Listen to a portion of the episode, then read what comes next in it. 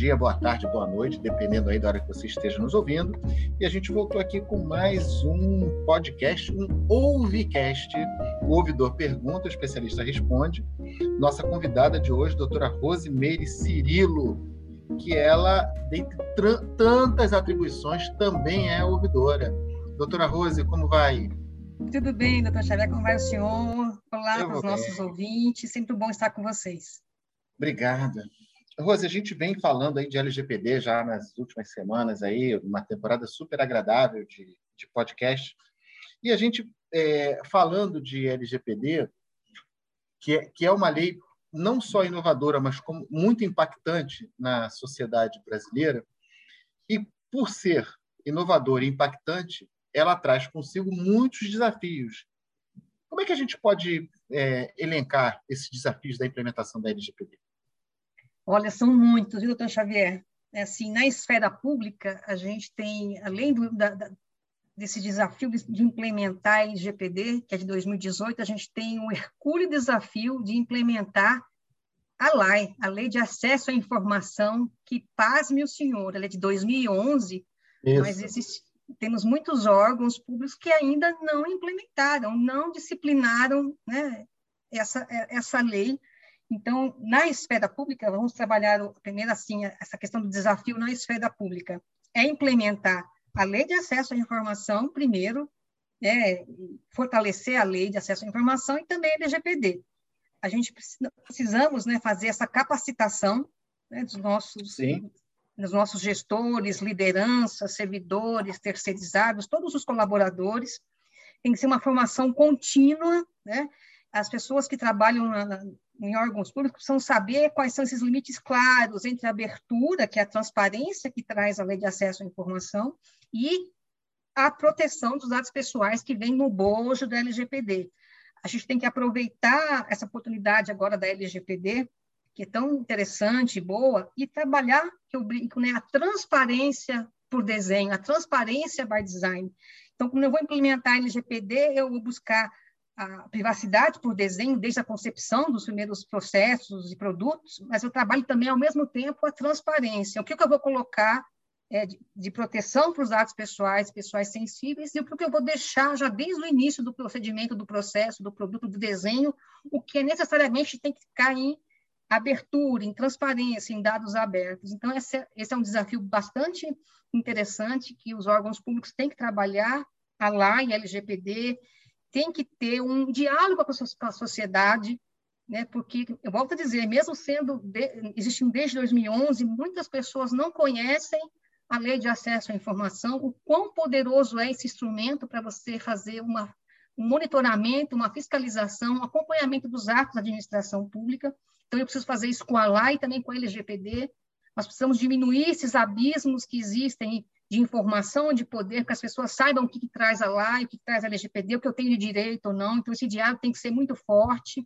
Eu tenho que ter bons programas de governança e trabalhar isso é, com outros órgãos, ter essas redes, essas parcerias, e também trabalhar, como eu brinco, é, a gente não pode esperar só que a NPD nos diga o que fazer, no caso da LGPD, né? no caso da, da, da LAI, não posso esperar o que a CGU vai dizer. Eu tenho que já fazer a minha, minha autorregulação, eu tenho que, né, a minha empresa, o meu órgão público tem que trabalhar isso já de forma a, a colocar padrões de conduta e boas práticas que não precisem esperar que um órgão de fiscalização superior venha e diga. Então, eu acho que para a esfera pública temos isso como, como bons desafios, ampliar esses espaços né, de diálogo, construir uma cultura de proteção de dados, também de, de transparência no que for de cada um, dar transparência, doutor Xavier, para esses fluxos, para esses, essas, esses programas. Então, isso é importante. A gente também tem que ter, sabe, que há um desafio grande para os órgãos públicos é ter esses canais de acesso, essas ouvidorias estruturadas para que o, as pessoas possam recorrer quando quer o acesso a uma informação, quando quer exercer um direito relacionado ao LGPD. Eu tenho é. que dar transparência para esses fluxos, mas também tenho que dar confiabilidade para isso, confidencialidade para as pessoas que me procuram. Tem que ter bons, bons mecanismos de proteção desses dados, desses envolvidos. Então, é importante que a gente também tenha, tem todo monitorando se isso funciona, se está dando certo, é, porque nós somos, né, dentro dos nossos órgãos, somos o quê? Agentes de integridade. Então, na esfera pública, eu, eu colocaria isso. Na esfera privada também tem boa parte desses desafios, né, de se tratar de forma ética e socialmente é, orientada a captura desses dados, né, a própria LGPD, a gente colocar procedimentos, trabalhar produtos em que o, cidadão ele seja o centro desse processo, seja a parte mais importante e seja avisado né, de quando estou tra tratando os seus dados. Então, a gente tem que ter uma preocupação embutida nos nossos modelos de processo, de produtos, que, que envolva o ser humano desde a concepção dando privacidade, segurança, transparência, né? Porque você fortalece aí os direitos humanos de todas as pessoas, né? E, e, e Rose, nessa, nessa, nessa questão que envolve a, a aplicação da LAI, né, a Lei de Acesso à Informação, com a aplicação da LGPD, é, num primeiro momento, no, no, numa, numa lida despretensiosa de uma ou de outra lei, a impressão que dá é que elas seriam incompatíveis, né? Mas na verdade elas se complementam e elas são perfeitamente administráveis, ou seja, conjugar é, não só os interesses do cidadão, como o dever do Estado é possível com, usando as duas leis, inclusive. Sim, perfeito. Por isso que a gente precisa estar sempre capacitando nossos gestores, nossos colaboradores, para que conheçam esses dois diplomas legais. Então, esse é um desafio que vai existir sempre nessa jornada de implementação da Lei de Acesso à Informação e também da LGPD. E esse momento é muito oportuno, né? Porque quando você consegue trabalhar esse, esse, essas duas perspectivas ao mesmo tempo, você fortalece né, o seu órgão, a sua empresa, né?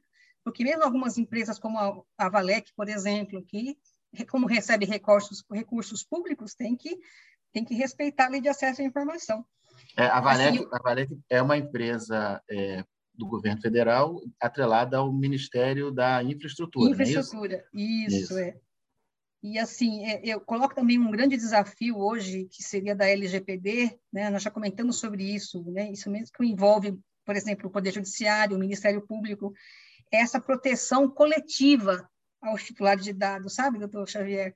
Não uhum. adianta só a Rose lá entrar com uma ação, o Jorge, né, o senhor, qualquer uma Maiara entrar. A gente precisaria de uma forma de uma justiça de dado mais é, sistêmica, mais coletiva, porque aí você tiraria das costas de uma só pessoa esse ônus que é você ter que é, litigar contra empresas poderosíssimas, né? contra ah, Facebook, ah, Google, Apple. Então, o ideal de uma justiça de dados né, que traga uma, uma proteção sistêmica, porque isso é muito importante para é, a coletividade, porque o abismo a... de informação e de poder é muito grande, né? a primeira coisa que o cidadão ou que o consumidor vai pensar assim, poxa, imagina euzinho litigando com uma, uma poderosa aí com bilhões de valendo bilhões de dólares de mercado. Né? Ele Exato. se sente ele se sente é, não, não digo constrangido, mas ele, ele se sente assim é, numa posição de inferioridade que na verdade não existe, porque a, a, a LGPD pelo contrário dá todo o suporte para ele. Sim, é, mas a de conhecimento, né? A de conhecimento, sabe, é, é, aí é mais... É, então, da conscientização poder... do próprio direito. Isso. A questão da, também que a gente trabalha muito em termos de desafio é da precaução, aumentar os níveis de precaução é, de, das medidas técnicas e organizacionais, é, fazer avaliações prévias de impacto de uso de dados pessoais mais robustas, ter programas de, de, de governança, privacidade também mais é, fortalecidos e de verdade, não simbólicos, né? e Sim. trabalhar bastante, sabe, doutor Xavier, esse ciclo de vida dos dados dentro da empresa, quer seja pública, quer seja privada. Então, esse, essa precaução ela pode ser é um grande desafio.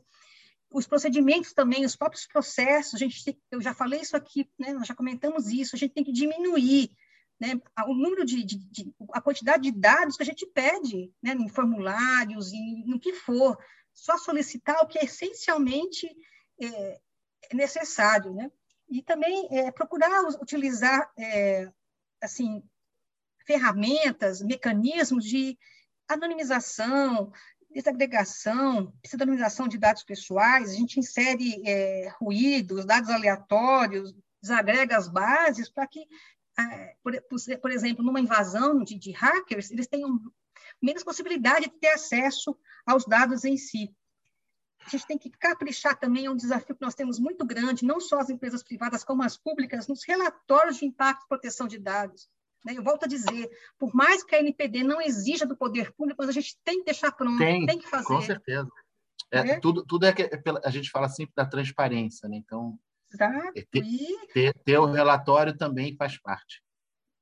É, e um outro desafio que eu cito aqui também a gente tem mecanismos participativos de monitoramento desses riscos dos dados, das informações, ter forças-tarefas. A gente tem uma, né, a gente viu há tempos atrás uma que foi criada é, na prefeitura de Nova York. Todo mundo participa de monitoramento de algoritmos, né, para ver como eles estão sendo tratados, os, estão sendo coletados esses dados em massas pelo governo, como estão sendo trabalhados. Então, a gente tem que despertar isso na, nos atores sociais, que a gente possa participar está é, tá sempre monitorando e auxiliando na, na, construção dessas bases da Lei Geral de Proteção de Dados. Né? E buscar sempre é, capacitar selos e certificados de, boa, de, de, de, segurança, de boas práticas, códigos de conduta. E, por último, que eu vejo um grande desafio, essa interlocução não só com o titular de dados, mas também com a Autoridade Nacional de Proteção de Dados. A gente percebe que hoje a autoridade tem uma boa vontade tremenda. Dias desse, agora eles abriram uma consulta pública para buscar subsídios para a gente para uhum. montar as normativas que envolvem a atuação do encarregado de dados. Então, eles criam audiências públicas, eles buscam subsídios, eles têm reuniões técnicas, então a gente tem que participar, a gente tem que atender o chamamento da Autoridade Nacional de Proteção de Dados, interagir com eles, dialogar, mostrar os nossos pontos de vista, né? porque a gente tem que ter essa coalizão multissetorial para que a lei de proteção de dados realmente seja assimilada e vire não uma lei, não, não, não seja só utilizada com enforcement, mas tenha uma cultura realmente, que se integre no nosso dia a dia, na nossa visão. Muito bem, doutora Rosa. A gente está aqui falando de LGPD, os desafios da LGPD, enfim, mas, doutora Rosa, é aquela parte do dia que a gente sempre fala, né? Poxa, estamos acabando o episódio. Enfim, a gente está encerrando, doutora Rose, nosso Ai, episódio de hoje. Pois é. O assunto começa a engrenar, a gente vai naquela. Mas a gente precisa interromper, Rose.